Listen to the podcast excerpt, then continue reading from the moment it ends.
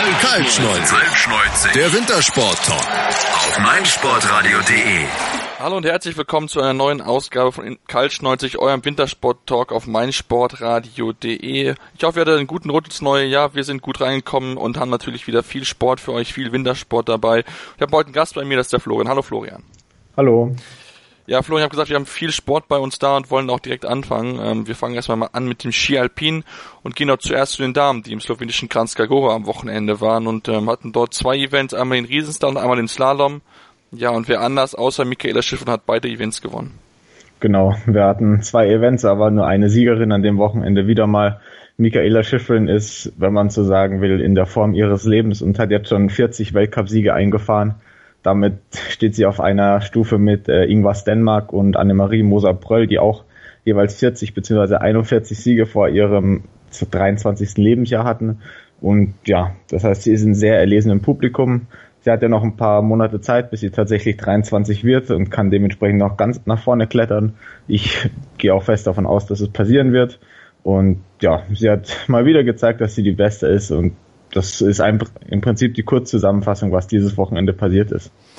Ja, im Endeffekt ist es ist die Kurzzusammenfassung. Wenn wir jetzt mal ein bisschen ins Detail reingehen, Florian, gucken wir uns mit dem Riesenslalom an, der ja nachgeholt wurde. Das ist der entsprechend ausgefallen aus Maribor gewesen, der Riesenslalom. Und da hat sie es gut gemacht, ähm, hatte, hatte zwei gute Läufe, ist aber nur, in Anführungsstrichen, nur mit 31 Hundertstel äh, Erste gewesen vor Tessa Volley, die einen starken Zweiten hatte, ähm, aber nicht mehr ganz rangekommen ist. Dritte war die Italienerin Sofia Goggia. Ähm, ja, sie waren einfach, Michael Schiff war da einfach konstant. Ich hatte aber das Gefühl, dass sie im zweiten Durchgang nicht das vollste Risiko gefahren ist, weil die Piste auch nicht so im guten Zustand war. Ja, absolut, da stimme ich dir zu. Im zweiten Durchgang ähm, hat Tessa Wally nochmal ordentlich einen Lauf rausgehauen und dementsprechend auch ein bisschen Druck aufgebaut. Aber Michaela Schiffrin hat ja im ersten Durchgang schon wieder einen äh, großen Vorsprung von fast eine Sekunde auf sie. Dementsprechend war es ihr möglich, ein bisschen rauszunehmen. Zur Halbzeit hatte sie immer noch vier Zehntel ungefähr Vorsprung und dann unten raus, im, weil es nochmal ein bisschen steiler wurde, ähm, da wäre es eigentlich möglich gewesen, gut nochmal die vier Zehntel zu verlieren. Aber sie hat es ganz abgebrüht gemacht, ist da nochmal schön in die Tore reingegangen, hat nochmal rausbeschleunigt und dementsprechend fast nichts verloren. Und so ja, souverän den Sieg eingefahren. Tessa Wally hat es aber auch stark gemacht wieder mal ein zweiter Platz. Sie hat ja dieses Jahr noch nichts gewonnen, ist aber jetzt trotzdem schon auf Platz zwei in der Disziplinwertung, nur hinter Michaela Schiffrin. Und das bedeutet im Umkehrschluss auch, dass unsere deutsche Hoffnung, die Viktoria Regensburg, auf Platz drei zurückgefallen ist in der Gesamtwertung. Und ja, das hat auch einen guten Grund, denn der, ihr zweiter Lauf in, in Kranzkagora war wirklich nicht gut. Sie ist mit den Bedingungen, mit dem weichen Schnee überhaupt nicht zurechtgekommen. Hat zwar noch versucht, an die Tore irgendwie ranzukommen, immer schon zu attackieren, aber schlussendlich war es dann so, dass ja eher der Lauf sie hin und her geworfen hat und die Fahrt, das war einfach ja zum Vergessen, dementsprechend ordentlich Position verloren, aus den Top Ten rausgeflogen. Und sie muss jetzt ein bisschen aufpassen, denn die letzten Resultate waren 14. Platz, dann zwar Platz 2 in Lienz, aber jetzt eben wieder 11 und dementsprechend zweimal schön außerhalb von den Top Ten. Und wenn wir uns erinnern, dass sie die Saison mit zwei Siegen begonnen hat, ist das natürlich ein kleiner Schritt nach hinten. Und da ja, muss man jetzt schauen, dass sie sich fängt und die nächsten Wochen es dann doch wieder nach vorne geht, weil Olympia steht vor der Tour und jetzt darf man sich keine Schwächephase mehr erlauben. Ja, genau. Die Schwächephase kommt wirklich so ein bisschen zur ungünstigen Zeit. Sie hat noch vier Wochen Zeit, wieder in Topform zu kommen. Sie hat auch selbst gesagt, dass sie so ein bisschen noch am Kränkeln war, hatte eine Erkältung zwischen den Jahren. Das heißt, war auch nicht hundertprozentig fit. Ich denke, man hat es auch so ein bisschen angemerkt. Gerade der zweite ist wirklich ein sehr fehleranfälliger Lauf gewesen. Vielleicht sogar ihr schlechtester Lauf bisher in, de, in, dem, in, dem Weltcup, in der Weltcup-Saison, also in der diesjährigen Weltcup-Saison zumindest. Ähm, von der Zeit der 52, 60 war es die viertschlechteste von allen Fahrern im zweiten Lauf. Also da wirkt man wirklich, dass es überhaupt gar nicht ihr Durchgang war und man kann nur hoffen, dass es besser war. Äh, besser wird in den nächsten Rennen natürlich aus deutscher Sicht, wer sehr, sehr stark war, Florian, ist auch so ein bisschen, ja, über positive Überraschung gewesen für mich am Wochenende. Das war die Schwedin Estelle Elfond, die, ja, am Riesenslalom von Platz 26 ähm, auf 10 nach vorne gefahren ist, beziehungsweise sogar 29, so ist richtig, Entschuldigung. Ja, absolut beeindruckende Leistung, auch mit der Startnummer, die sie im ersten Durchgang hatte. Sie war ja 30. Und sie ist auch noch sehr jung, ähm, 22 Jahre alt, wird jetzt dann im April 23 und Sie war aber sogar in Lienz schon mal auf Platz 5 im Slalom. Das heißt, war nicht mal ihre beste Weltcup-Platzierung. Könnte man wahrscheinlich sagen, ist ja eine der Entdeckungen dieses Jahres jetzt, denn jetzt schon wieder in die Top 10 gefahren, auch im, also im Riesenslalom 10., im Slalom dann sogar 8. ähm, ja, einige sehr gute Ergebnisse schon. Und das, obwohl sie noch so jung ist. Das würden wir uns von manchen Deutschen auch wünschen. Aber da fehlt leider noch ein bisschen. Aber so, ja, ist vorbildlich, wie das für sie nach vorne geht, denn zehnter Platz, achter Platz, das ist wirklich konstant. Und sie hat ja dieses Jahr schon ganze achtmal in den Punkten äh, abgeschlossen. Davor die letzten Jahre, wenn man sich ihre Ergebnisse anschaut, quasi immer den zweiten Lauf nicht erreicht und dementsprechend ja quasi wunder, wunderbar optimale Entwicklung für so einen jungen Athleten. Genau, beziehungsweise Athletin in diesem Fall sogar. Also es war wirklich, wirklich sehr gut, was sie gezeigt hat. Florian, wenn wir jetzt auf den Slalom gucken am Sonntag, ähm, ja, Michaela Schiffrin dominiert in 1,64, in 1,64 Sekunden Vorsprung gewonnen vor Frieda Hans dort hier. Dritte wurde die Schweizerin Wendy Hollner mit 1,87 Rückstand und auch allgemein die Rückstände sind wirklich sehr, sehr hoch. Die siebte Christina Geiger hatte schon vier Sekunden Rückstand auf Michaela Schiffrin. Das sind ja Welten quasi schon, die man dort hat. Wie kann man sich das vernünftig erklären? Also, wie erklärst du dir das? Ja, also es ist brutal beeindruckend. Diese äh, Sekundenvorsprünge sind ja nichts Besonderes, sondern sie hat ja, Michael Schiffrin hat schon mal dieses Jahr ein Rennen mit 1,64 Sekunden genauer Vorsprung gewonnen. Und ja, vor allem vier Sekunden auf Platz sieben, das sowas gibt's nicht häufig. Es hängt wahrscheinlich ein bisschen damit zusammen, dass die Piste arg ramponiert war. Wobei eigentlich müsste man da auch sagen, gleiche Bedingungen oder ähnliche Bedingungen für alle, da ja die schlechteren Athleten im zweiten Durchgang früher fahren durften. Aber ja, Michaela Schiffern hat sich auch da nicht wirklich anmerken lassen, dass die äh, Bedingungen schlecht sind, sondern ist einfach ihre Linie gefahren und hat sich da überhaupt nicht aus dem Kurs werfen lassen. Und ja, es war wirklich beeindruckend und selbst Bodie Miller hat ja zum Beispiel auch gesagt, dass es möglicherweise die beste Skifahrerin ist oder allgemein der beste Athlet oder Athletin im alpinen Skibereich, den er je gesehen hat. Ähm, das heißt, es ist schon Lob von höchster Stelle und wirklich schwer zu glauben, was da passiert und eigentlich, ja, sie ist unschlagbar, muss man ehrlich sagen.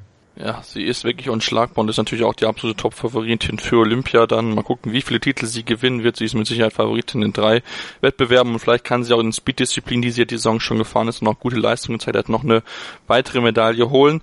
Ähm, wer für mich jetzt positiv wieder zurückgekommen ist, ähm, hat so ein bisschen in den letzten Jahren schon im Radar gewesen, ist Bernadette Schild, Florian. Jetzt zweimal Platz fünf, sowohl in Zagreb als auch jetzt in ähm, Kranjska Sie kommt wieder zurück und wird richtig fit Richtung Olympia. Genau, sie, bei ihr geht's in die richtige Richtung. Das ist einmal positiv aufgefallen. Andere Athletin, die auch plötzlich wieder sehr gut gefahren ist, ist Frieda Hansdotter. Ähm, für sie kommt ja jetzt sogar noch eins ihrer Lieblingsrennen, dann in Flachau, der Nachtslalom. Da war sie, ähm, meine sogar Siegerin im letzten Jahr. Und sie ist mittlerweile äh, 32 auch und fährt trotzdem noch ganz vorne mit. Aber auch Bernadette Schild, sie ist, sie ist, ähm, ja, eigentlich sogar konstant dieses Jahr, weil Zagreb Fünfter, hast du gesagt, Oslo im City-Event war sie auch Fünfte, das heißt im ja, Viertelfinale immerhin ausgeschieden. Aber in Linz war sie auch schon Vierte im Slalom, das heißt, sie fährt sogar konstant da vorne mit. Und dementsprechend muss man sie auf jeden Fall zu den Medaillenanwärterinnen zählen, hinter, ja, hinter Michaela Schiffrin. Denn im Prinzip, wenn Michaela Schiffrin nicht einfädelt oder sonst irgendwie ausscheidet oder sich verletzt, dann wird bei Olympia wohl kein Weg an ihr vorbeiführen und dementsprechend hat man dann dahinter Bernadette Schild, Frieda Hansdotter, die ich angesprochen hatte, und ja, Wendy Holdener und Petra Vlova, die fahren auch immer konstant in die Top 5. Und dann, danach kommt vielleicht noch eine Melanie Mailar. Aber das sind so, ja, die Top-Athleten, die im Moment sich vorne festsetzen und auf Fehler von Michaela Schiffrin warten auf, auf Fehler warten, die wahrscheinlich nicht unbedingt groß passieren werden. Wahrscheinlich genau. kann sie sich im Moment nur selber schlagen. Ähm, noch kurz zum Abschluss, bevor wir jetzt zu den Männern gucken, die deutschen Damen, ich habe es gesagt, Christina Geiger auf Platz 7, wirklich sehr, sehr positive äh, Beleistung von ihr gewesen. Auch Lena Dürr als 13. ist gut gewesen. Einzig Marin, Marina Wiesler kann mit ihrem zweiten Durchgang nicht so ganz zufrieden sein. In 53, 69 hatte sie fast die schlechteste Zeit von allen, also die zweitschlechteste, da war nur Irene Cotoni um 200 langsamer als sie. Am Ende ist sie 21. geworden aber trotzdem gut, gutes, aus deutscher Sicht gute Ergebnisse, Florian. Also finde ich gerade Christina Geiger Platz 7 sehr positiv. Ja, bin ich absolut bei dir und ich finde es auch äh, einfach grundsätzlich über die Saison gesehen positiv, wie es sich entwickelt, dass wir durchaus jetzt schon einige ähm, ja, Top-Ten-Ergebnisse auch gesehen haben und wirklich oft drei Leute in den Punkten haben mit Lena Dürr, Christina Geiger und Marina Wallner oder mal ein anderer Jungspund. Auch Mari bei Marina Wallner ist ja die Entwicklung sehr gut. Jetzt 21. Sie war in Zagreb Zwölfte und dementsprechend der Trend geht auf jeden Fall in die richtige Richtung. Hat jetzt schon einige Male Punkte geholt dieses Jahr und dementsprechend wenn sie jetzt noch einmal richtig einen raushaut, so in die, ja, sagen wir Top 8 ungefähr reinfährt, wäre sie sogar in der Weltcup-Setzliste schon in den Top 15 drin, dürfte dementsprechend immer mit einer guten Nummer starten, was ähm, ihr natürlich nochmal ja, deutlich was bringen würde. Sie ist auch von den dreien da vorne noch die jüngste, das heißt möglicherweise die größte deutsche Hoffnung, die wir im Moment im Slalom haben. Ähm, aber auch Lena Dürr und Christina Geiger muss man loben. Christina Geiger jetzt das dritte Mal Top 10 dieses Jahr. Sie wird langsam auch konstanter da und schafft es eben diese Leistung ja, durchgehend abzubringen, abzurufen. Und bei Lena Dürr, da gab es ja die letzten Jahre häufig die Frage mit den Ausfällen, wie sieht's mit ihren Nerven aus, immer wieder Fehler dabei.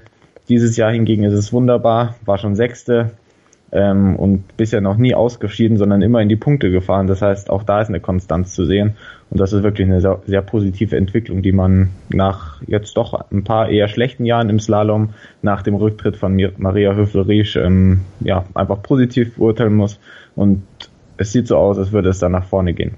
Nach vorne geht es auch für den Österreicher Marcel Hirscher Florian, auf die wir jetzt gleich gucken. Die, die Männer waren ja diese Woche in Adelboden, in einer der traditionsreichsten Pisten, die es dort gibt. Aber vorher möchte ich natürlich den Hinweis, äh, die Möglichkeit nutzen, noch etwas hinzuweisen. Und zwar gibt es jetzt Live-Sport bei meinem Sporttradition am Wochenende. Zwar übertragen am 13.01. um 15 Uhr das Hinspiel des Continent Shields zwischen dem Heidelberger RK und dem Pantaro Rugby Calvisano. Nachdem der HRK in der Hinrunde dieses Wettbewerbs Calvisano schon besiegen konnte, versuchen sie jetzt im Hinspiel eine gute Ausgangsbasis für das Rückspiel zu schaffen. Also schaltet ein, hört rein und drückt den Jungs vom HRK den Daumen, damit sie eine gute Ausgangsbasis für das Rückspiel haben. Die Sportshow mit Malte Asmus. Alles rund um den Sporttag. Von Montag bis Freitag auf meinsportradio.de. Mein Lieblingspodcast auf meinsportradio.de. Hallo. Wir sind Andreas Thies und Christian Oemicke von meinsportradio.de Go Snooker. Regelmäßig berichten wir in einstündigen Sendungen über das Geschehen auf dem Grüntisch. Dazu gibt es tagesaktuell in der Sportshow auf meinsportradio.de die neuesten Ergebnisse. Wenn dir gefällt, was wir tun, freuen wir uns über eine gute Bewertung bei iTunes. Dir gefällt, was du hörst?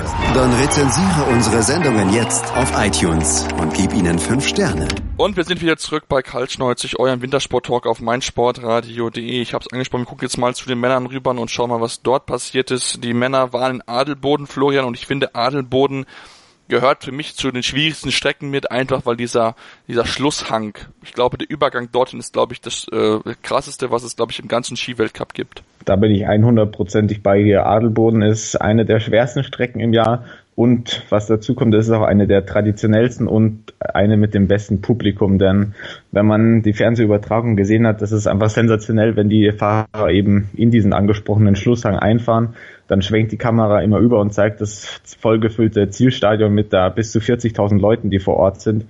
Und es ist immer großartig zu sehen, wie die Stimmung dort ist und auch, was die Athleten leisten müssen, denn der Kurs, vor allem im Riesenslalom, war wirklich extrem schwer da im Steilhang ist quasi niemand ohne Fehler durchgekommen. Auch ein Marcel Hirscher hat sich eine Linie vorgenommen, die, die er fahren wollte, ähm, hat aber nicht funktioniert, da die Piste schon sehr abgefahren war. Dementsprechend hat auch er mal wieder einen ja, großen Bock reingebaut, trotzdem noch gewonnen und ja, dementsprechend sich da verdient in Adelboden zum Sieger gekrönt und ich wiederhole es nochmal, wirklich eins der besten Rennen dieses Jahr. Auf jeden Fall, es war ja auch sehr spannend. Das muss man ja zugeben, als Marcel Hirscher dann kam, hatte den von die Angestellten Bock gedacht und ich habe gesagt, okay, jetzt verliert Hirscher, jetzt hat er entsprechend die Zeit verloren, damit Christoffersen gewinnt, aber nein, der Hirscher gewinnt trotzdem mit 17 Hundertstel Vorsprung am Ende auf, Christoffersen, der äh, ja wirklich frustriert gewirkt hat, weil auch letztes Jahr hat er knapp verloren gehabt auf der Strecke gegen Marcel Hirscher. Es ist einfach so, Hirscher ist wirklich jemand, der in Adelboden einfach eine, ja, eine Strecke findet, einen Weg findet, immer schnellste zu sein. Ja, es ist äußerst schwer, äh, Steilham schnell zu sein und das liegt ihm ja gewissermaßen auch, weil er hat ja die Kraft, um noch irgendwie um die Kurve rumzukommen und auch wenn er einen Fehler macht, dann schafft er es wie kein Zweiter da irgendwie noch gut rauszukommen und sogar noch irgendwie Schwung mitzunehmen oder sonst irgendwas zu fabrizieren, dass er doch wieder gewinnen kann. Ähm, für Henrik Christoffersen ist es besonders bitter, weil er jetzt dieses Jahr schon sechsmal Zweiter war und dreimal Dritter, neunmal also auf dem Podium gestanden hat und kein einziges Mal Hirscher schlagen konnte. Kein einziger Sieg bisher dieses Jahr. Vielleicht hebt er ihn sich auch ähm, auf bis zu Olympia, aber ich kann verstehen, dass er da frustriert ist. Und er hat ja dann trotzdem auch fair applaudiert, als der erste Fuß dann unten war. Aber ja, wieder mal hat kein Weg am Marcel Hirscher vorbeigeführt und das ist tatsächlich beeindruckend. Ja, ganz beeindruckend gewesen. Wie gesagt, mit diesem Fehler, den man das, wenn euch das anguckt, das ist wirklich ja unglaublich, dass er sich erst noch in dem Kurs halten kann und dass er dann noch den Vorsprung, den er bis dahin hatte, noch ins Ziel bringen kann. Wirklich ganz, ganz stark ganz gut im zweiten waren auch Alexand Alexis Pontereau aus Frankreich, der Dritter geworden ist am Ende mit einer starken Laufzeit. Einer der wenigen, der unter 1,18 geblieben ist im zweiten Durchgang, sogar mit Abstand die beste Zeit hatte in 1,17,44, so mit vier Zehntel schneller, weil der zweitschnellste im zweiten Durchgang. Ähm, ihm am 400 gefehlt, um äh, Henrik Christophersen zu schlagen, hat aber einen großen Vorsprung gehabt auf den Überraschungsvierten, würde ich so ein bisschen sagen, Luca Di Ali, Ali Pandini, der gut ausgesehen auch dieses, die Saison schon, aber trotzdem Platz 4 war wirklich ganz, ganz starkes Ergebnis von ihm. Mhm, absolut ein starkes Ergebnis und ja, vorne war es ganz eng tatsächlich, aber man hat auch gesehen, dass die drei schon ein gutes Stückchen nochmal stärker waren als alle anderen. Ähm, sind ja mit die besten Riesenslalomfahrer. Also Pantera ist immer die Frage, ob er seinen guten äh, Lauf runterbekommt oder nicht. Und genau, äh, Luca Di Ali Brandini, äh, Brandini hat mich auch überrascht, jetzt mal wieder ein, richtig einen rausgehauen, nachdem er die letzten Rennen ja immer solide war. Einmal Achter, einmal einen guten Lauf rausgehauen hat in Alta Badia, aber sonst muss ich sagen, war das mit die größte Überraschung des Tages auf jeden Fall. Denn er ist in der zweiten Setzliste im Riesenslalom, aber dass er so weit nach vorne kommt auf dem schweren Kurs, hatte ich eigentlich doch nicht mitgerechnet.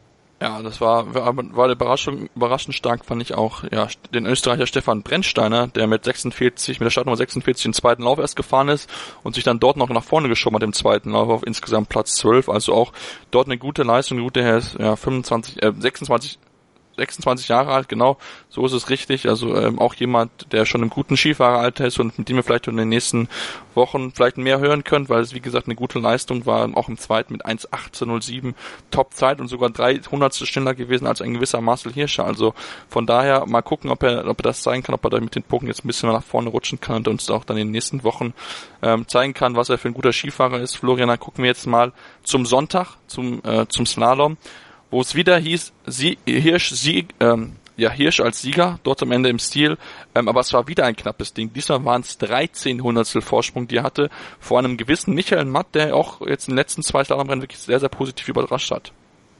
Genau, äh, Matthias, äh, Michael Matt, genau, der junge Bruder vom anderen dreimaligen Slalom, äh, zweimaligen Slalom-Weltmeister, meine ich, und auch Olympiasieger. In der Familie liegt das Slalomfahren einfach drin und ja, er ist jetzt schon dreimal Zweiter geworden. Einmal im City-Event und dann jetzt zweimal im World Cup. Und ja, Marcel Hirsch ist ein kleines Ticken wieder mal schneller gewesen, hat es doch irgendwie rausgerissen, das, dieses Phänomen. Und besonders bitter ist natürlich auch Henrik Christoffersen wieder nur 300 hinterm zweiten Platz und auch nur eben knapp hinter Marcel Hirscher. Aber die Österreicher sind auf jeden Fall stark aufgestellt und ja, pünktlich zu Olympia ist Michael Matt da ganz vorne dabei, dass er wohl tatsächlich auch dann bei Olympia zu den Favoriten zählt und möglicherweise eine Medaille abgreifen kann. Ja, genau, sein Bruder ist ja sogar amtierender Olympiasieger im, im Slalom, also von daher könnte es durchaus sein, dass er vielleicht in vier Wochen äh, ja als den nächsten Matt als Olympiasieger eintragen wird. Man darf gespannt sein, ist ja noch ein bisschen hin bis dorthin. Florian ähm, auf Platz vier war dann äh, André Mürer aus Schweden mit 7800 Zurückstand, dann Alexi Pontoro als Fünfter. Wer sehr gut war und sich die halbe äh, Olympianorm sichern konnte, das war der deutsche Lino Strasser als Zehnter am Ende. Ganz, ganz wichtig für ihn, dass er jetzt es auch mal im Weltcup schaffen kann, ganz vorne hinzukommen, nachdem es ja wieder im City-Event gut funktioniert hatte. Dann in Zagreb nicht so, aber jetzt hier in Adelboden hat es sehr, sehr gut ausgesehen für ihn. Ja, das hat mir auch sehr gefreut, dass er endlich seine halbe Olympia-Quali wenigstens eingefahren hat. Schade, dass es nicht gleich für Platz 8 gereicht hat, aber da waren halt dann noch zwei die dazwischen, die ein Stückchen besser waren. Es waren 16 Hundertstel, die da gefehlt haben, also so viel wie Christoffersen zum Sieg.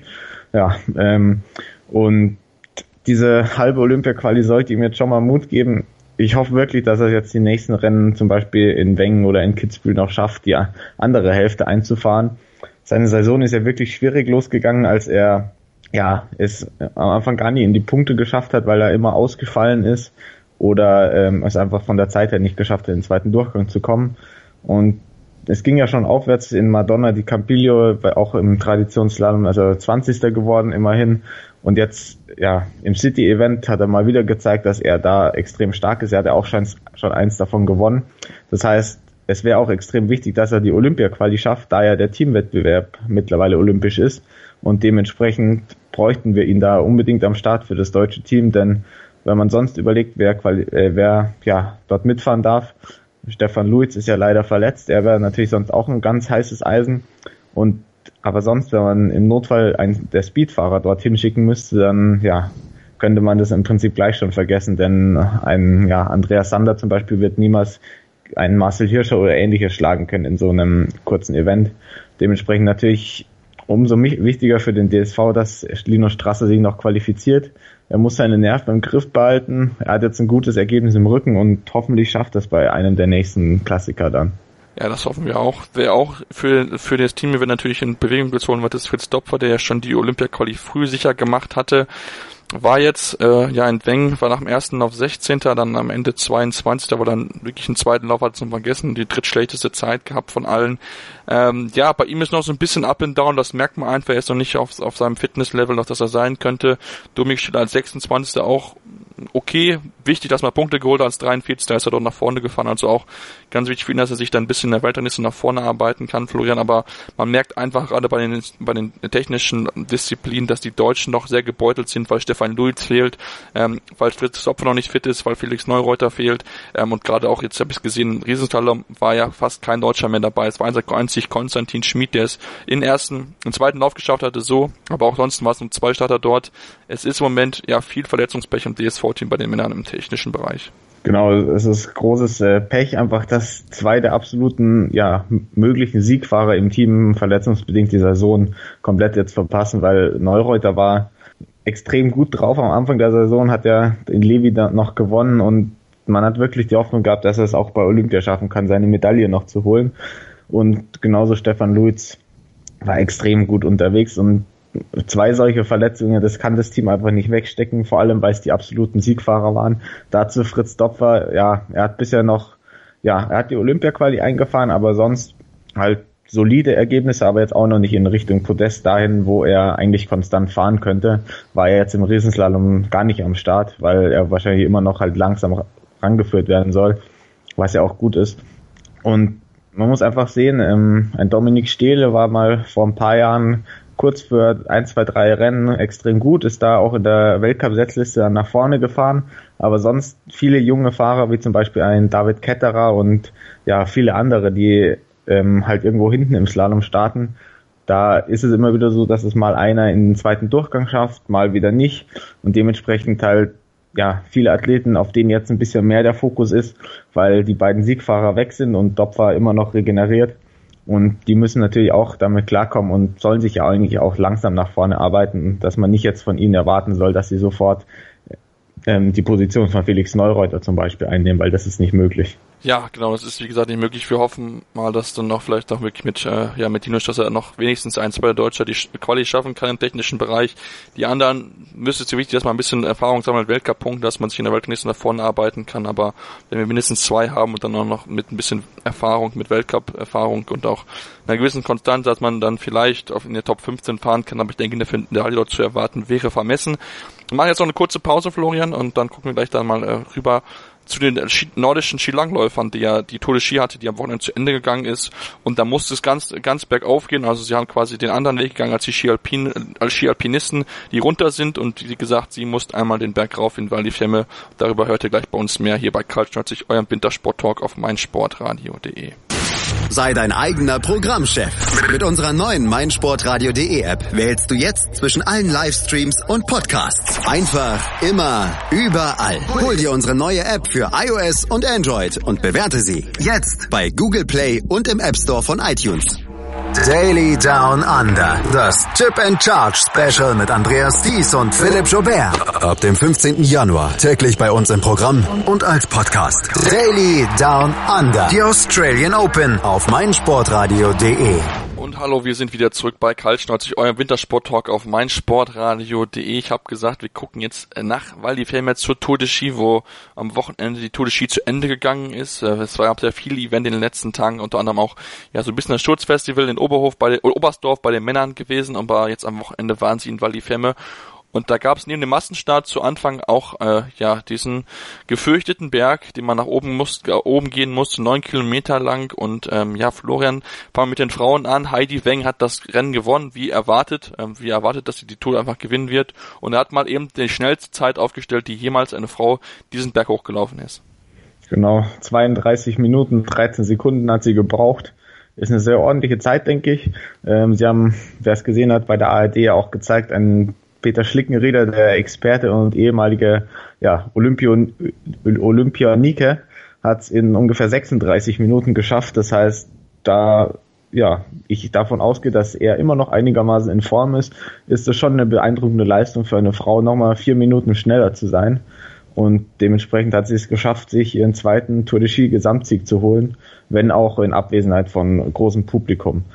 Dennoch, man muss einfach anerkennen, Heidi Weng ist eine sehr kleine, sehr leichte Athletin, die einfach dafür bekannt ist, gut auf den Berg hochzukommen. Dementsprechend war sie die gesamte Tour de Ski über eigentlich die Favoritin für den Berg. Und richtig spannend wäre es nur nochmal geworden, wenn sie nicht schon am Tag davor im Massenstart ähm, ja, ihren ganzen Rückstand auf Ingrid, Ingwild Flugstadt Öxberg äh, gut gemacht hätte, hatte, hätten können sozusagen. Denn da war ja knapp eine Minute dazwischen, den hat sie im Massenstart schon egalisiert und so sind die beiden dann ungefähr gleichzeitig ins Rennen gegangen. Und wer den Anstieg kennt, weiß ja, es geht die ersten knapp sechs Kilometer einfach geradeaus und dann plötzlich steht man vor der Wand und es geht richtig steil bergauf. Drei Kilometer, 450 Höhenmeter. Und da hat Heidi Weng ziemlich am Anfang schon ernst gemacht und ist davon gesprungen. Denn jedes Kilogramm macht einen Unterschied und so konnte sie sich direkt von äh, Ösberg lösen und hat es dann auch bis nach oben gebracht. Und ja, das müssen richtige Qualen sein, diesen Berg hochzugehen. Ich möchte es nicht gerne machen Sie hat's gemacht, hat sich dadurch das Preisgeld gesichert und eben den Rekord für die schnellste Zeit, die jemals dort hochgelaufen wurde bei, von der Frau und dementsprechend absoluter Toursieg für sie.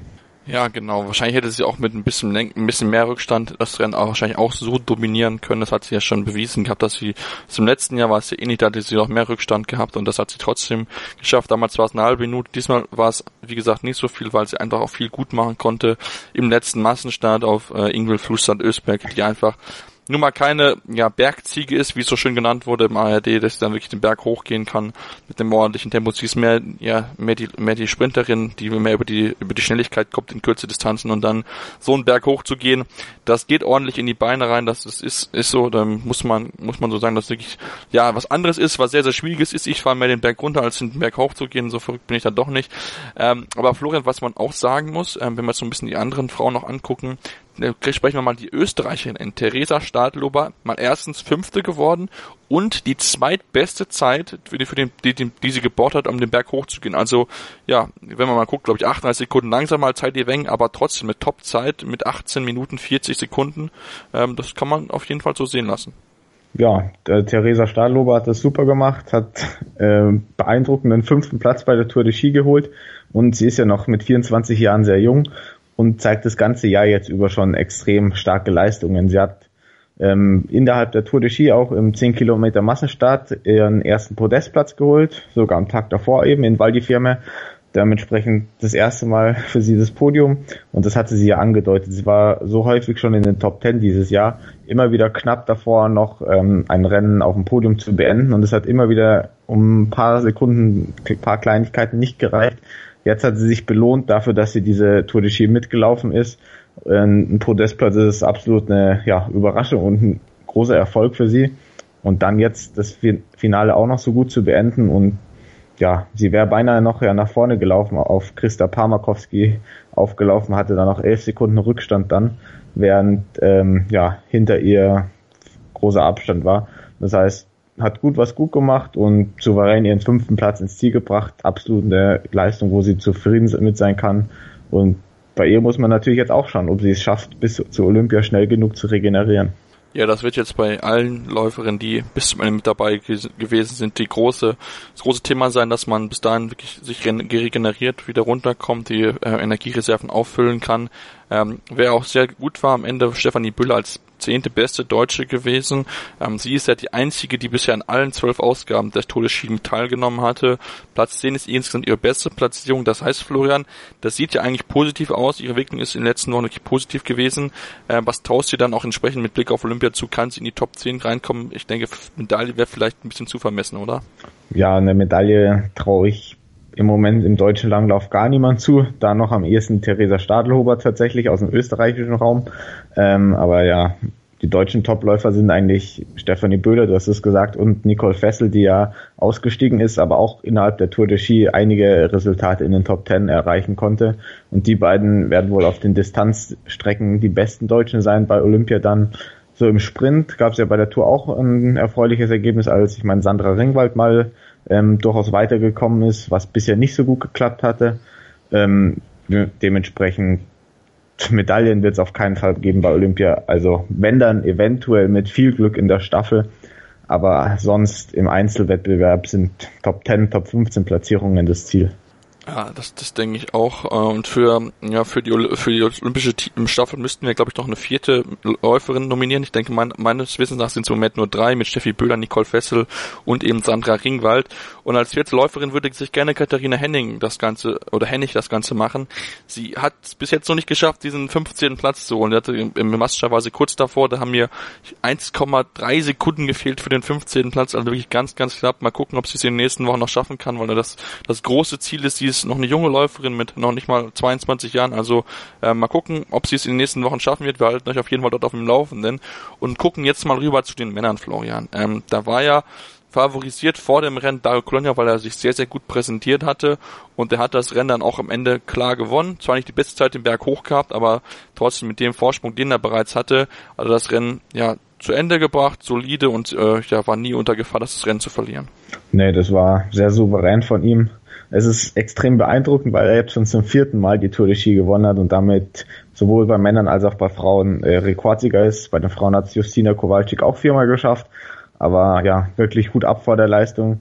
Hat er überhaupt keine Probleme, das nach Hause zu bringen. Wobei es natürlich auch ein bisschen davon begünstigt war, dass ein Ustjugov ähm, wegen Rückenproblemen aufgehört hat und nicht mehr, ja, gar nicht mehr an den Start gegangen ist am letzten Tag. Ähm, dadurch war auch der möglicherweise härteste Konkurrent noch aus seinem Rücken raus und dementsprechend souveräne Leistung von ihm. Dahinter war es relativ eng, denn Martin Jonsrid Sundby ist noch von Platz 6 auf Platz 2 vorgelaufen. Der hat richtig Krawall gemacht und ein bisschen was noch gut gemacht eben. Und dann zwischen Platz 3 und 4 lagen auch gerade mal 1,1 Sekunden. Also quasi noch Zielsprint zwischen Alex Harvey, der für Kanada einen sehr großen Erfolg damit geholt hat, vor äh, Alexi Poltoranin aus meine Kasachstan. Das heißt, müsste sogar das erste Mal jetzt gewesen sein, dass ein Nicht-Europäer sowohl bei den Männern als auch bei den Frauen am Podium stand. Bei den Frauen hatten wir es gar nicht angesprochen, aber Jessica Diggins hat es geschafft und jetzt eben bei den Männern Alex Harvey, der damit auch einen sehr großen Erfolg gefeiert hat. Ähm, aber ganz vorne an Dario Colonna hat kein Weg vorbeigeführt. Das hat er schon früh in der Tour ge äh, gezeigt, als er dort seinen ersten Sieg eingefahren hat, dass er in Topform ist und möglicherweise sogar da seinen Saisonhöhepunkt gesetzt hat, weil er die Chance gewittert hat, dadurch, dass viele andere Athleten nicht an den Start gehen, dass er dort das Rennen gewinnen könnte vielleicht. Und das hat er bis zum Ende souverän durchgezogen und ja, ganz klar die Konkurrenz deklassiert. Ja, das war wirklich, wirklich gut. Ähm, das hat er, muss man sagen, ist jetzt scheinbar wieder so ein bisschen in der Form gewesen, die wir vor ihm vor, glaube ich, vor vier, fünf Jahren gekannt haben, wo er wirklich Topform war und wirklich immer Siegläufer mit dabei war. Ähm, freut, dass er wieder mit dabei ist und natürlich auch so ein bisschen so ein Gegenpart einfach zu den Norwegern darstellt. Der Klebe ist ja bisher so der Aufsteiger gewesen, auch wenn er die Tote Schien diesen Fall ausgelassen hat und den Schwerpunkt auf Olympia gesetzt hat.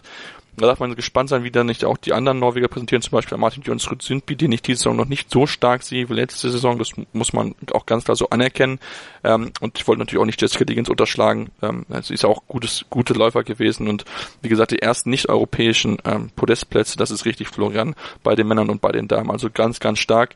Ähm, was ich jetzt noch sagen müsste, Florian, bei den deutschen Männern sah es um einige schlechter aus als bei den Frauen. Dort wurde der beste Deutsche Thomas Bing am Ende auf Platz 20, hatte dort die 26 beste Zeit den Berg hoch und hatte noch ein bisschen zwei Plätze verloren am Ende. Ähm, ja, die deutschen Männer müssen wirklich kämpfen, dass überhaupt jemand dann äh, entsprechend Olympia mit dabei sein wird. Genau, also es war wirklich kein, wieder mal kein besonders guter Wettkampf von den Männern. Ähm, die Plätze 20 und schlechter war glaube nicht das Optimale, was man rausholen konnte, denn wir haben es ja angesprochen, es waren viele Athleten, die eigentlich äh, nicht am Start waren, wie zum Beispiel Kläbo oder ein Peter Nordtück zum Beispiel. Dementsprechend hätte man da schon noch was Besseres erreichen können.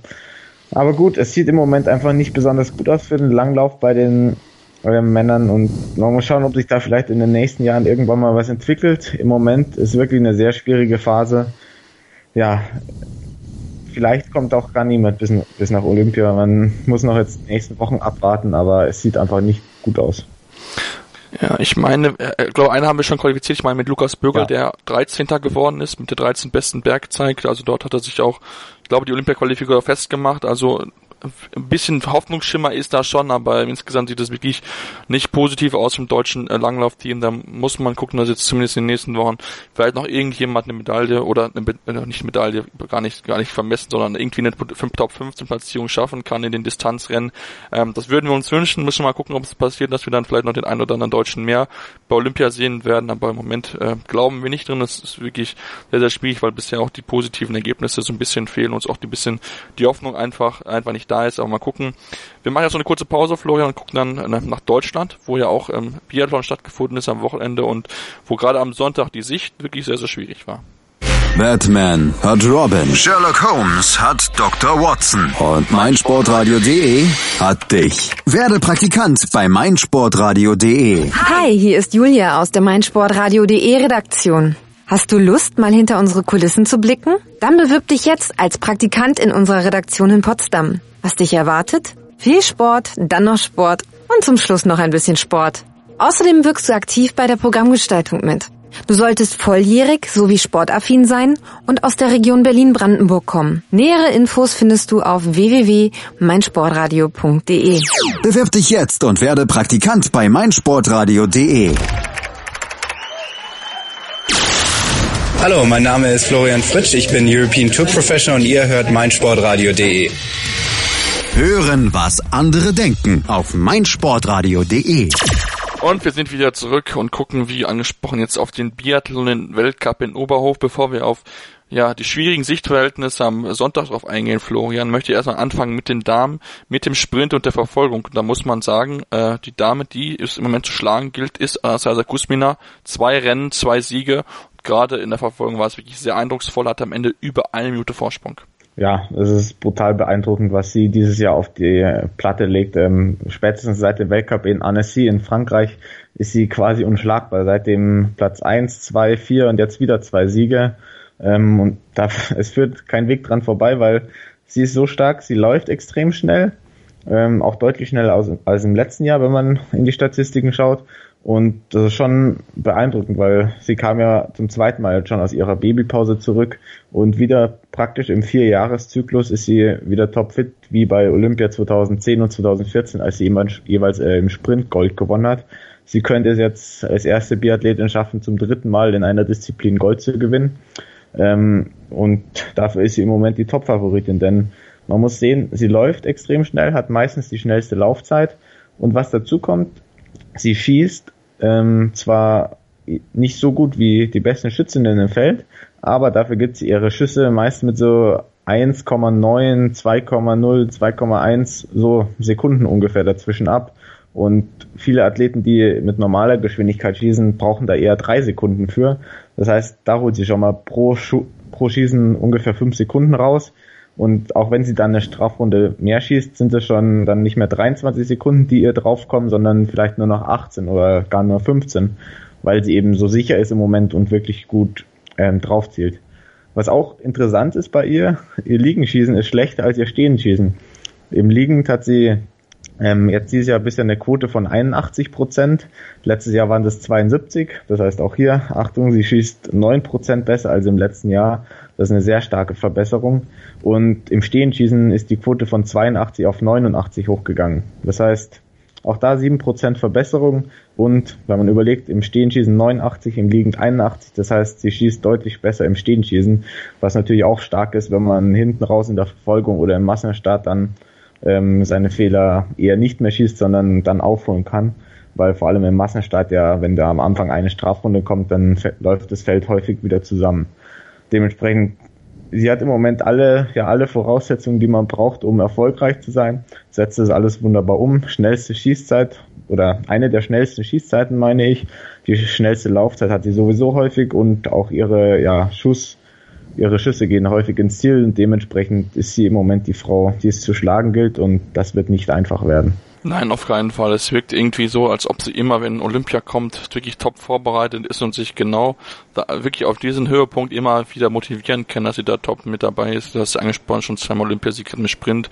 Wahrscheinlich wird es das dritte Mal machen, wenn er, wenn er nicht alles schief und wenn sich die anderen nicht noch ein bisschen steigern will. Wenn man es mal guckt, ähm, Kaiser Meckereien, ähm, die braucht halt um einiges länger beim Schießen. Wenn man das mal vergleicht, zum Beispiel jetzt im Sprint hat sie acht Sekunden länger gebraucht im, im äh, ja, entsprechend im, äh, in der, äh, am Stehen schießen oder am, am, am Schießstand Abstand so ähm, und ist dann auch dann langsamer in der Loipe und damit ist es natürlich entsprechend schwierig aufzuholen, ähm, näher ranzukommen und dann hat man, wenn man auch gleichzeitig äh, gleich viele Fehler geschossen hat, natürlich schon eine gewisse Hypothek, die man auch nicht mehr aufholen kann. Also es ist im Moment wirklich sehr, sehr positiv, muss man so sagen. Florian, ähm, Kaiser Meckerei, ich habe es angesprochen, zweite im Sprint gewesen mit nur einem Fehler.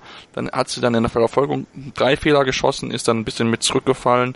Ähm, aber trotzdem, sie, sie ist in einer guten Form. Ähm, bei ihr ist einfach so, dass sie einfach sich die Fehler eliminieren muss, wenn sie denn wirklich Anastasia Kuschmina gefährden will. Genau. Sie ist eine von ich, wahrscheinlich zwei, drei Athletinnen im Feld, die Anastasia Kusmina schlagen kann, weil sie wirklich im Laufen auch ähnlich stark ist zumindest und annähernd daran kommt. Aber dafür muss ja ihre Fehler minimieren und maximal so viele schießen wie Anastasia Kusmina. Sonst hat man ja zum Beispiel noch äh, Denise Herrmann, die aber auch meistens ein paar mehr Fehler schießt und dementsprechend natürlich sich das gute ähm, Ergebnis verbaut. Und dann sieht schon, ja, dann wird schon ganz eng.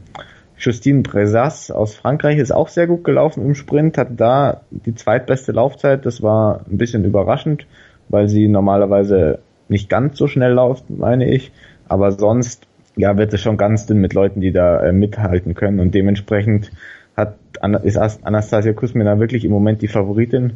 Auch wenn man überlegt, die, aus dem letzten Jahr die beiden besten Athletinnen, äh, Gabriela Kukalova war bisher immer noch nicht dabei, ist ein bisschen ruhig um sie geworden, aber offensichtlich muss sie immer noch die Verletzung auskurieren und bereitet sich wahrscheinlich gezielt auf Olympia vor und hofft, dass sie da dann zu dem Saisonhöhepunkt wenigstens fit ist. Es sieht im Moment nicht gut aus für sie, denn bisher hat sie keinen Wettkampf bestritten und ein paar Testwettkämpfe vor Olympia, um ja zu sehen, wo man steht, wären eigentlich schon gut. Also sehe ich da langsam fast keine Hoffnung mehr. Und Laura Dahlmeier, ja, sie war zwischendurch jetzt mal fit, jetzt ist sie schon wieder krank geworden, konnte ähm, die Verfolgung gerade so noch beenden und ist dann aber abgereist. Da muss man hoffen, dass sie schnell fit ist. Lieber sollte sie dann nächstes Wochenende in Ruhpolding aussetzen und dann in Antolz nochmal mitlaufen.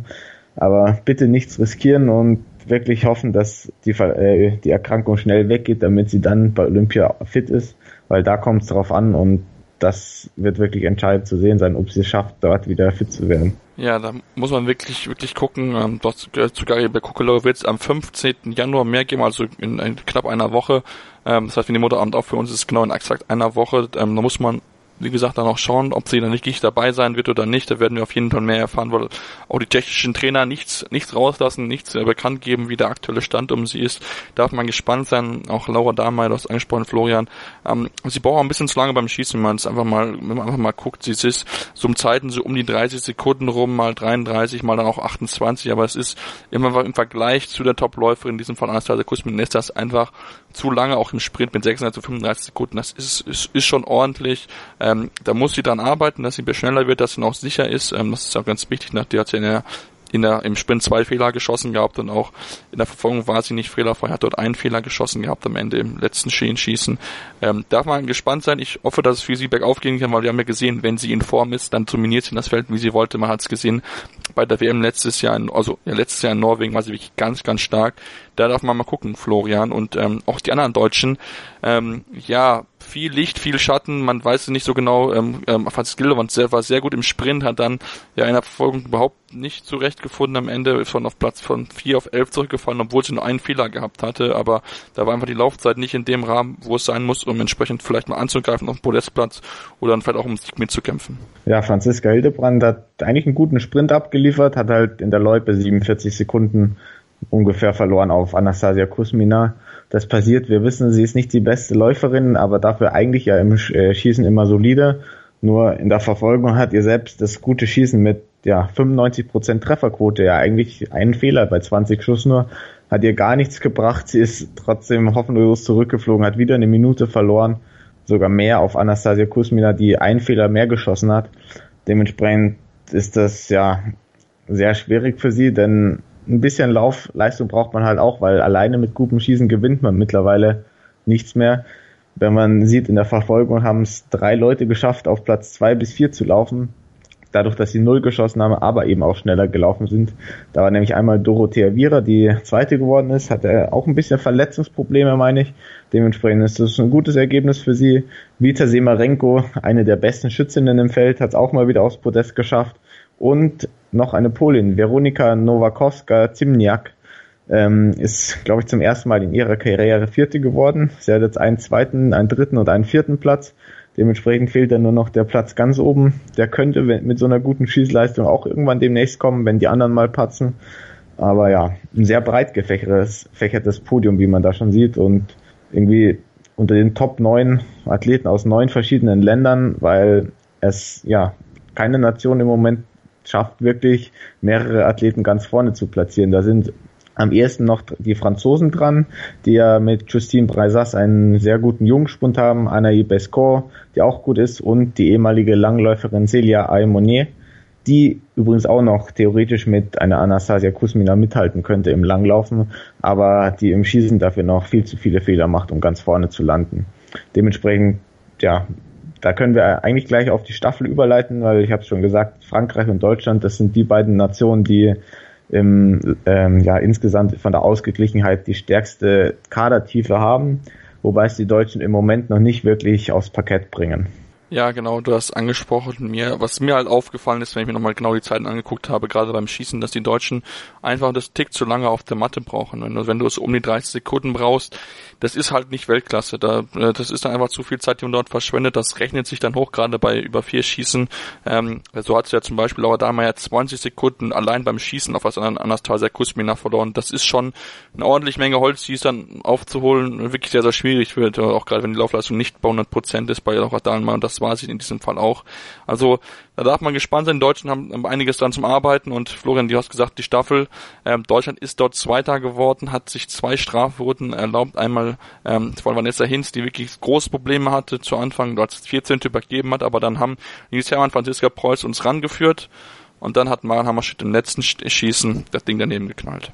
Ja, das Rennen war ein sehr, ja eigentlich amüsantes Rennen fast schon aus deutscher Sicht, weil es war ein komplettes Bergauf und Bergab mit Franziska, äh, Vanessa Hinz, die direkt mal 14. nur war in ihrem Stint und ja, komplett daneben gelegen hat im Prinzip. Da hat Frankreich anderthalb Minuten rausgeholt und das war ja im Prinzip dann, was uns auf, was Deutschland auf den Sieg gefehlt hat, weil schlussendlich war es nur eine halbe Minute und es ist schon gewissermaßen erstaunlich, dass es Deutschland noch geschafft hat, so nah hinzukommen was vor allem an, oder eigentlich nur an Denis Hermann und an Franziska Preuß lag, die wirklich ein sehr starkes äh, ja, Rennen gemacht haben. Denn Denis Hermann hat eine ganze Minute zum Beispiel auf eine Dorothea Viera im, nur auf der Strecke rausgelaufen oder auch immerhin fünf Sekunden auf Kaiser Meckerein da gut gemacht.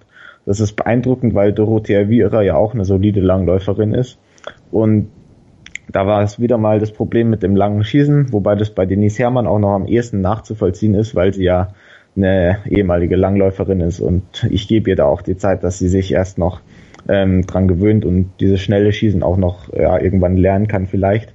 Sie hat es trotzdem geschafft, nur zwei Nachlader und dementsprechend gut was aufgeholt und wieder mal gezeigt, dass sie auch nervenstark ist und für mich auf jeden Fall in der Staffel gesetzt ist bei Olympia. Da führt eigentlich kein Weg dran vorbei, denn vor allem dieses System mit den Nachladern statt direkt einer Strafrunde begünstigt sie ja, weil sie eben sehr stark im Langlaufen ist.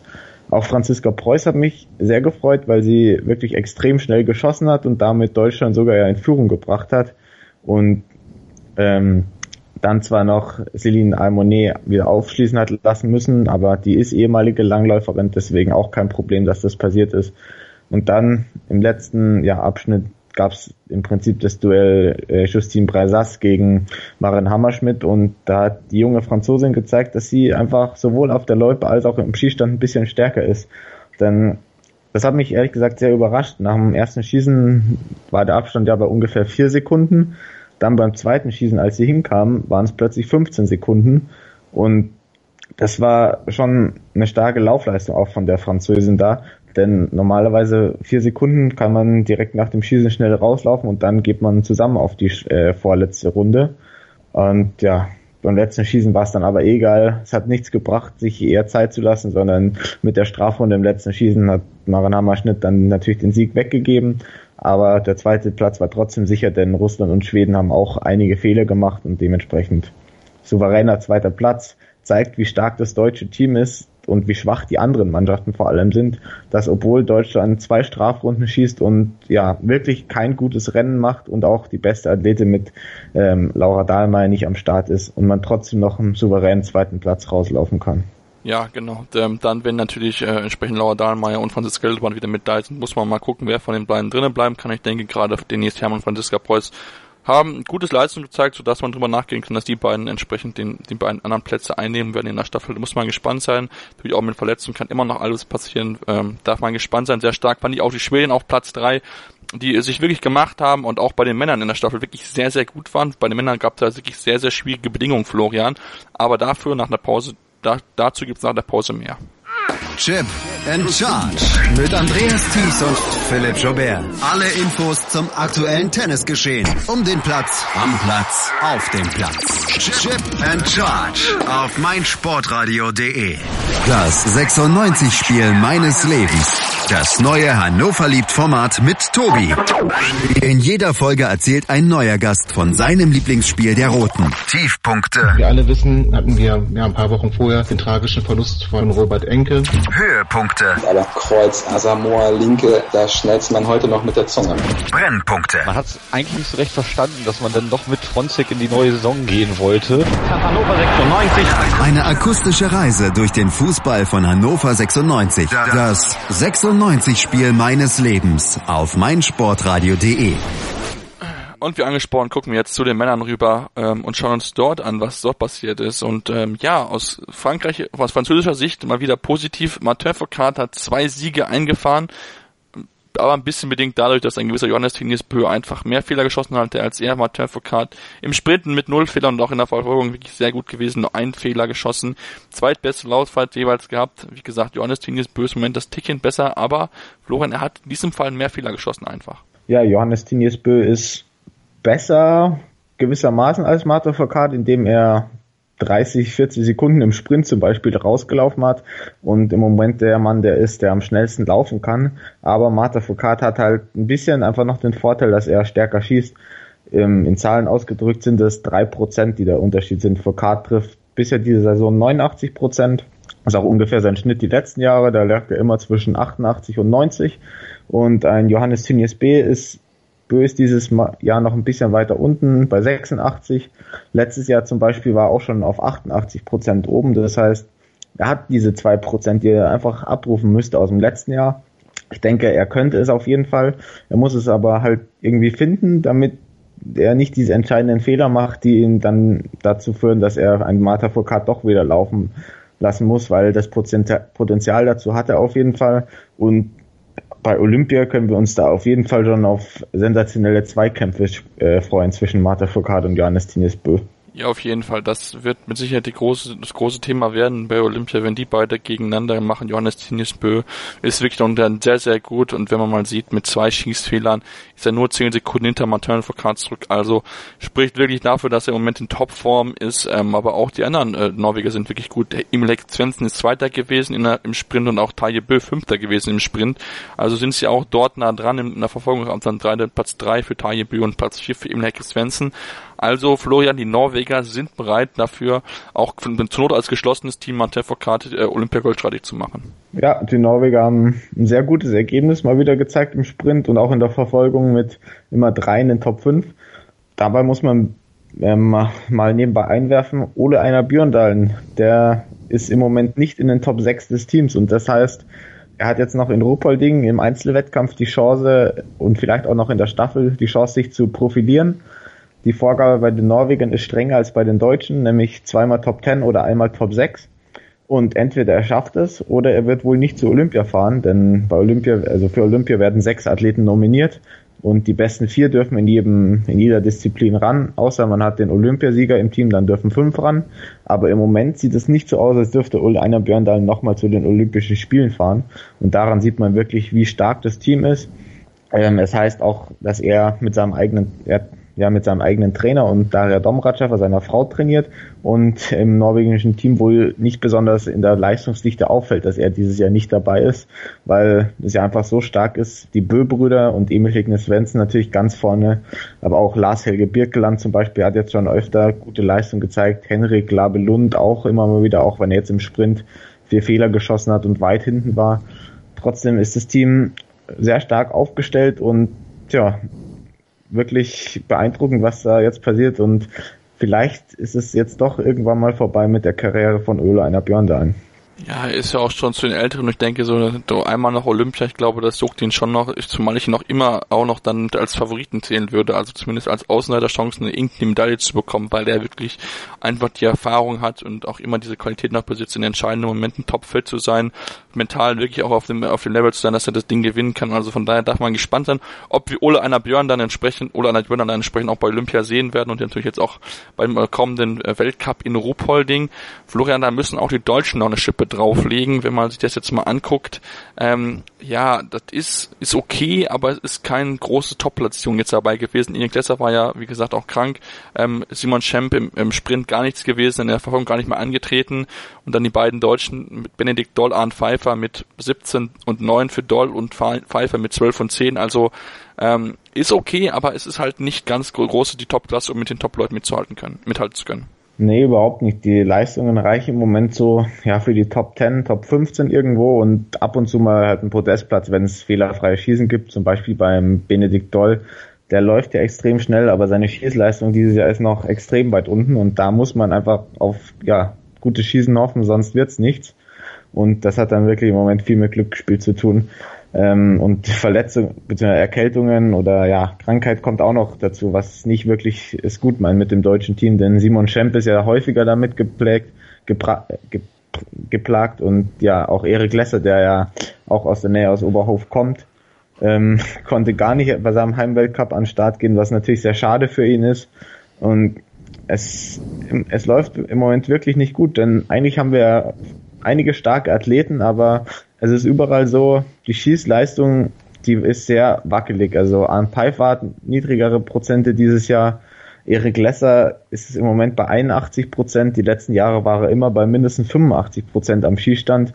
Und ja, auf einen Benedikt Doll, auf die Leistung möchte man am liebsten gar nicht schauen, wie viele Prozent er trifft, denn da ist wirklich einiges, das daneben geht. Und das macht im Prinzip sein ganzes Rennen dann immer kaputt unter 80 Prozent. Das sind ist im Durchschnitt mindestens ein Fehler pro Schießen, manchmal oder häufig sogar zwei. Und ja, da kommt dann zwischendurch mal ein zweiter Platz raus in, ähm, in der Verfolgung in Hochfilzen, aber großteils ja, ist es halt schwierig. Und bei Olympia kann es natürlich dann sein, dass da der, der Putsch kommt und dass der Push kommt und plötzlich einmal fehlerfrei geschossen wird und dann ist er wieder Sprint-Olympiasieger wie letztes Jahr Sprint-Weltmeister oder ähnliches. Aber ja, über die Olympiaform sage ich jetzt einfach mal, warten wir noch nächste, übernächste Woche ab und dann muss man schon über diskutieren, wie es denn tatsächlich mit den deutschen Biathleten für Olympia aussieht. Denn man muss ja auch sagen, die Angst vor einem erneuten Debakel wie in Sochi ist eigentlich ja nicht besonders groß, weil eigentlich hat man die Leute, die erfolgreich sein können aber es, ja, es gibt im Moment so diese kleine Befürchtung, wenn die Verletzungen oder Krankheiten bleiben, dass es dann, ja, nicht so gut ist. Ja, auf die, auf die hoffen wir natürlich, auf die, äh, auf die, ähm, äh, auf die Leistung auf die, genau auf die Leistung der Deutschen da darf man natürlich aus deutscher Sicht drauf klar. Ähm, eine, eine Medaillenchance haben wir auf jeden Fall in der Staffel Florian.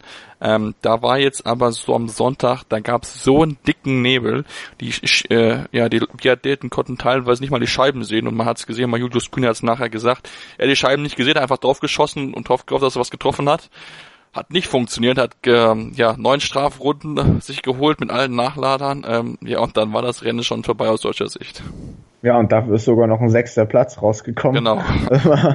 Äh, eigentlich auch beeindruckend, weil ja, die letzten beiden Athleten, Benedikt Doll, und Arne Pfeiffer, also die beiden, die ja auch gesetzt sind, haben nochmal ordentlich was rausgeholt, konnten ohne Druck auflaufen und den Heimweltcup ja einfach ein bisschen auch als Training benutzen wahrscheinlich, weil sie waren ja über vier Minuten hinten und dann haben sie es ganz gut gemacht und noch ein bisschen ja nach vorne aufgeholt und sich vielleicht auch ein bisschen Selbstvertrauen nachgeholt. Das heißt, die beiden haben das Beste draus gemacht, aber am Anfang Roman Rees, ja auch zehnter Platz, da war es ja schon brutal neblig. Er hat es in unter einer Minute Rückstand auch noch zu Ende gebracht, aber dann im zweiten Schießen ähm, Küng, also man hat sie im Fernsehen ja auch gesehen und es wurde ja regelmäßig diskutiert, ob abgebrochen werden soll.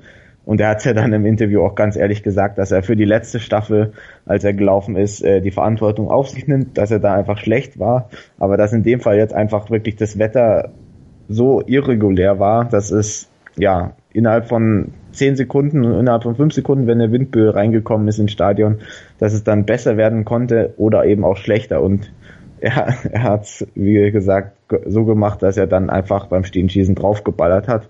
Hat leider trotzdem immer noch eine Minute und zehn gemacht, äh, gebraucht. Hätte auch, ähm, ja, noch ein bisschen sich mehr beeilen können, denn es waren eh fünf Strafrunden am Ende. Andererseits muss man dann natürlich auch sagen, wenn er jetzt ja einfach draufschießt und dann zehn Sekunden später der Nebel rausgeblasen wird, wird daraufhin ganz ja Sport Deutschland auf ihn einprügeln und sagen, wie konnte er das machen? Er hätte doch warten müssen, das ist doch ja grotesk.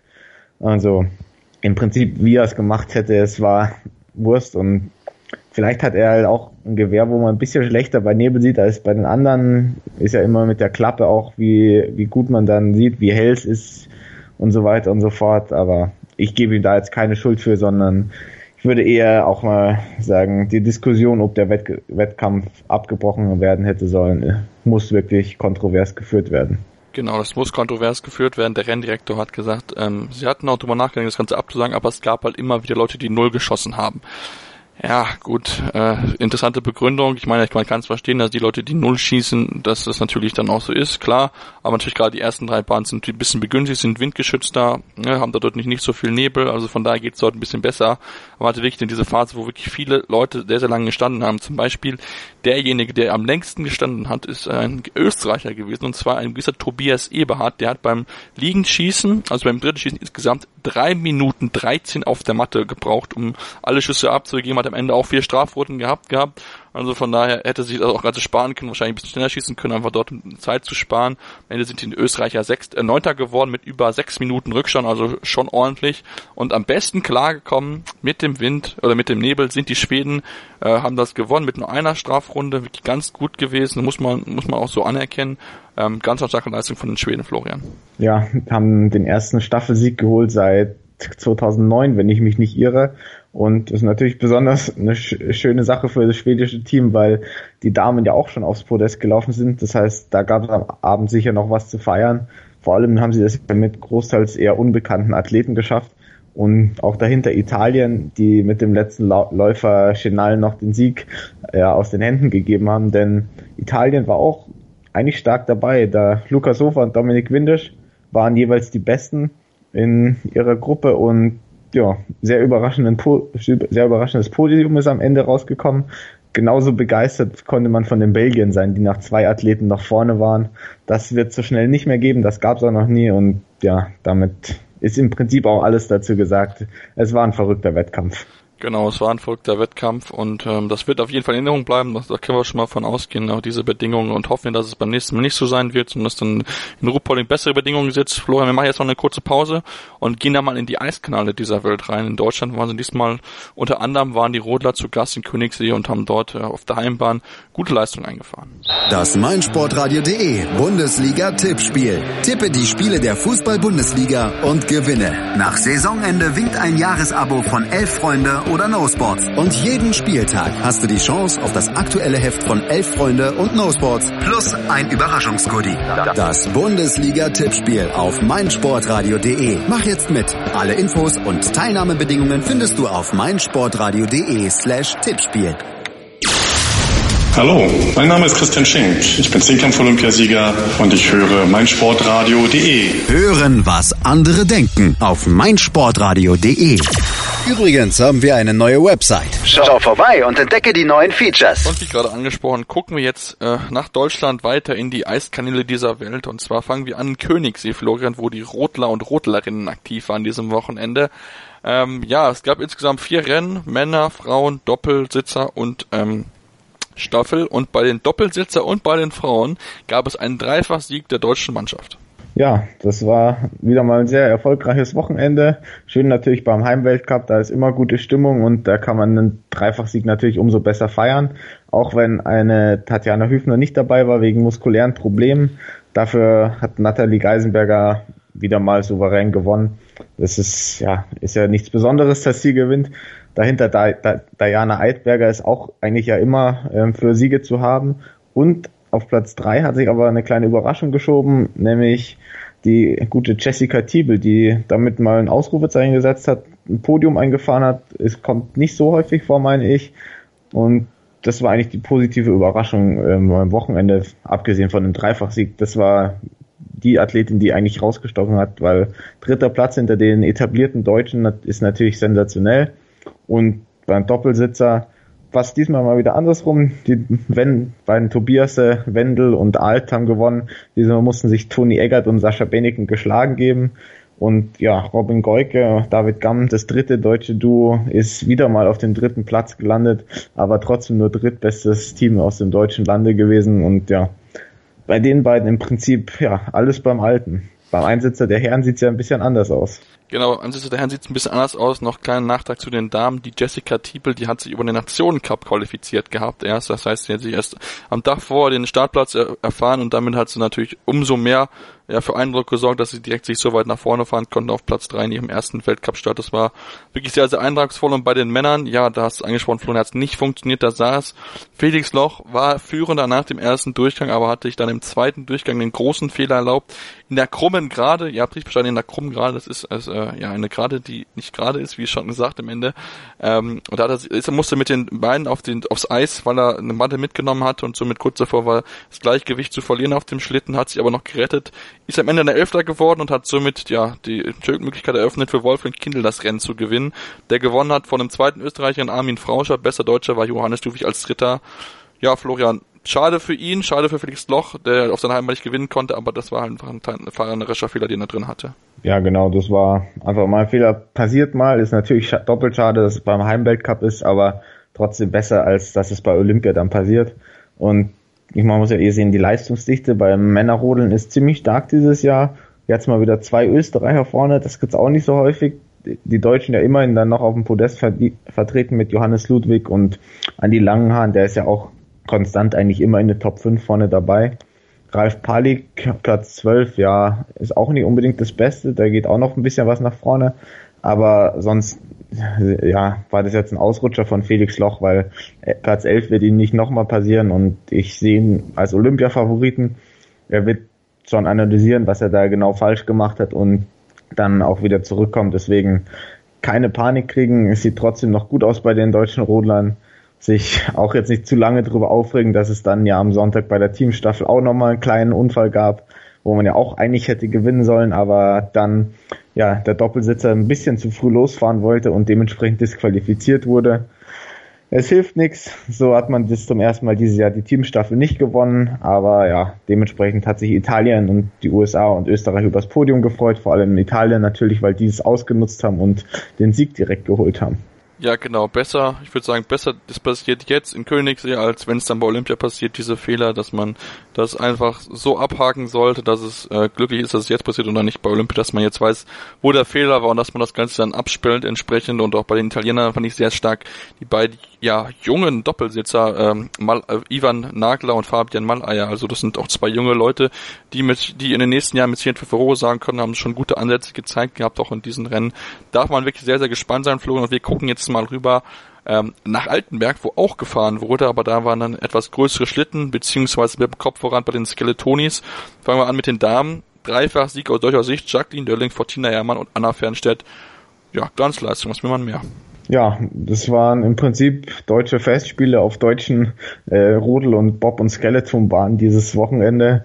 Dreifach Sieg ist natürlich sensationell und man kann auch mittlerweile gut damit rechnen, dass es bei Olympia durchaus ja, sogar zwei Medaillen für Deutschland geben kann, denn Jacqueline Lölling und Tina Ehrmann sind ja konstant immer vorne mit dabei, fahren regelmäßig aufs Podest.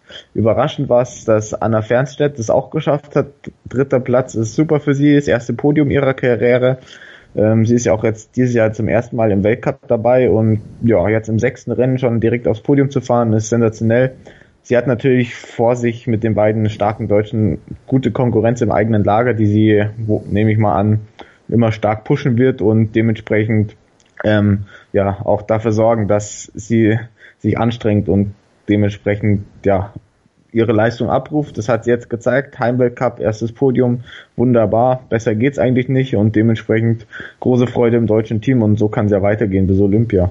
Ja, genau. Sie muss jetzt noch einen Top, Top 8 Platzierung schaffen, damit sie auch bei Olympia dabei ist. Drücken wir die Daumen, dass sie es schafft, dass dann drei deutsche Fahrer mit dabei sein können. Vorhin gucken wir jetzt zu den Männern. Ähm, dort hat gewonnen der Südkoreaner Sung Bin Yun. Wirklich, äh, ja, er macht sich bereit dafür, das Rennen zu gewinnen, beziehungsweise Olympiasieger zu werden auf seiner Heimbahn. Gewonnen vor Alexander Tretjakov, der Zweiter geworden ist. Und Christopher Kroter, der auch sein erstes Podium einfahren konnte in der Weltcup. Also auch da ein positives Zeichen von den deutschen Skeletonis. Mhm. Endlich mal wieder ein Podium und vor allem Christoph Groter auch sehr gut, ähnlich wie bei den Damen, eben dritter Platz und ja, sehr gut für ihn. Podium macht Mut. Sung, Sung Bin Yun, der wird bei Olympia aller Voraussicht nach Gold gewinnen, denn der ist ja dieses Jahr extrem beeindruckend unterwegs und ja, man kann nicht viel dazu sagen. Er fährt einfach extrem stark, deklassiert die Konkurrenz im Prinzip und da ist alles drauf ausgelegt, dass er jetzt dann bei Olympia wenigstens die eine Medaille für Korea holt. Im Biathlon gibt's ja vielleicht auch noch eine in den Staffeln, da da die Russen ja eingebürgert sind, aber das ist ein anderes Thema. Ja, er ist der ganz klare Favorit, Favorit auf jeden Fall bei Olympia. Ja, das wird Martin Zukunft natürlich sehr wehtun, der wirklich den Weltcup zum Vergessen hatte, mit über einer Sekunde Rückstand am Ende Fünfter geworden, hatte gerade im ersten Lauf wirklich große Probleme gehabt, hat dort über eine Sekunde verloren. Im zweiten war er näher dran, aber hatte die zweitbeste Laufzeit mit nur neun Hundertstel Rückstand.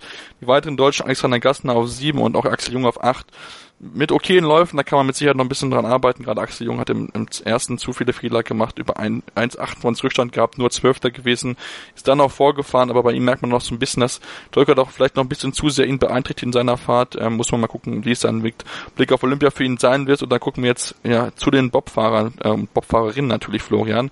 Bei den Damen Anna Köhler hat es wieder aus Podest geschafft und Annika Dratzek wirklich sah gut aus, auch wenn neun, neun Zehntel schon eine ganze Menge Holz sind auf die Siegerin. Mhm, das ist ein ziemlicher Abstand. Katie Humphries mal wieder mit einer sensationellen Leistung. Und wir haben es ja über, im Verlauf der Saison immer wieder angesprochen. Kaylee Humphries, dann Jamie Grubel Poser und dann theoretisch noch Elena Myers Taylor. Das sind die drei Schlitten aus Nordamerika, die die Podestplätze meist unter sich ausmachen werden und auch bei Olympia die großen Favoriten sind. Jetzt hatte Elena Myers Taylor mal einen schlechten Tag ist dementsprechend weit hinten gelandet und das haben die Deutschen ausgenutzt. So wird es auch wohl bei Olympia aussehen, dass wenn eine der dreien patzt, dann ist der Platz auf dem Podium noch frei und dann kann es durchaus was werden für den Bob äh, Köhler, Dratzek bzw. Jamanka oder und Christine Stack. Ähm, das, dann traue ich denen zu, dass eine von den beiden Teams auf jeden Fall aufs Podium fährt, aber wenn die anderen drei komplett fehlerfrei durchkommen, wird es schwierig werden. So ein Podium ist natürlich immer eine schöne Sache, können sich verdient freuen und zu Hause beim Weltcup eben feiern. Ja, aber die Deutschen, die lagern dahinter. Auch Stephanie Schneider, die hat ja in Innsbruck noch den Weltcup gewonnen gehabt, deshalb wurde jetzt aber, meine ich, disqualifiziert oder nee, ist ausgeschieden im ersten Durchgang, genau. Ähm, und ja, sie stehen bereit für Fehler in der ganz großen Weltspitze. Ja, darf man gespannt sein. Da sind es ja vier, vier, äh, vier Läufe, die dann bei Olympia gefahren sind. Wie sie das dann immer entsprechend auch vier Läufe dann sein, da müssen ja auch selbst fehlerfrei fahren.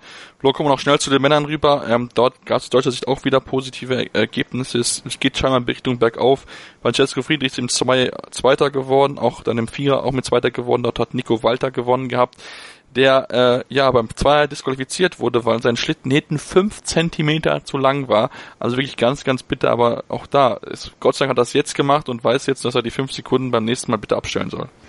Ja, es war eigentlich eine dumme Qualif Disqualifikation, aber er hat sich dafür ja dann auch noch schön revanchiert und dann am Sonntag mit Wut das Rennen noch gewonnen. Deutscher Doppelsieg damit und ich meine bisher fünf von sechs ähm, Rennen im Vierer-Bob, die von deutschen Bobs gewonnen wurden. Dementsprechend kann man die Deutschen auch dort als ja, Favoriten für Olympia sehen. Und es ist vor allem gut zu sehen, dass die Bobs offensichtlich mittlerweile doch laufen, da wir da ja auch schon vor ein paar Wochen drüber geredet hatten. Das scheint mittlerweile alles in die richtige Richtung zu gehen. Und auch hier wird wie im Biathlon wohl das Debakel von Sochi äh, ja ausgemerzt werden können und Erfolge werden eingefahren werden. Also es sieht durchaus so aus, dass die eine oder andere Medaille auch im Bob bzw. Skeletonsport nach Deutschland gehen wird. Ähm, Vierer-Bob vor allem und auch im Zweier sieht es ja auch gut aus. Jetzt wieder ein Podium rausgefahren. Die Leistungsdichte ist natürlich auch hier extrem groß, aber trotzdem zwei Menschen, äh, zwei Männer auf dem Podium im Vierer, einer im Zweier. So kann es eigentlich weitergehen die nächsten Rennen. Genau, so kann es auf jeden Fall weitergehen. Damit sind wir jetzt auch am Ende unserer Aufnahme. Wir haben euch über alle möglichen Sportarten äh, äh, aufgeklärt, was im Moment Stand ist. Mit Blick auf Olympia, es ist noch vier Wochen. Das heißt, es wird jetzt noch, es beginnt so langsam die heiße Phase. Es wird noch die letzten Sachen vielleicht nochmal ausprobiert. Jetzt auch im Bob, da sieht es mir wirklich im Moment gut aus. Da muss jetzt nur noch geguckt, wenn das die Abstimmung vielleicht noch das Tickchen besser ist, dass man dann noch besser fahren kann, noch konsequenter fahren kann, dann über vier Läufe entsprechend wenig Fehler macht, solche ja, Flüchtigkeitskiller wie diese fehlenden 5 cm einfach abstellt. Ähm, wir sind damit am Ende. Wenn es euch gefallen hat, gebt uns gerne 5 Sterne auf iTunes. Wenn es euch nicht gefallen hat, auch gerne kritische, äh, kritische Beurteilung, was wir besser machen können, woran wir noch arbeiten können. Wünsche ich euch einen schönen Tag. Ähm, wir hören uns spätestens nächste Woche wieder, äh, wenn es heißt Kaltschnäuzig auf meinsportradio.de. Sendung verpasst? Kein Problem. Alle Sendungen gibt es auch als Podcast auf meinsportradio.de.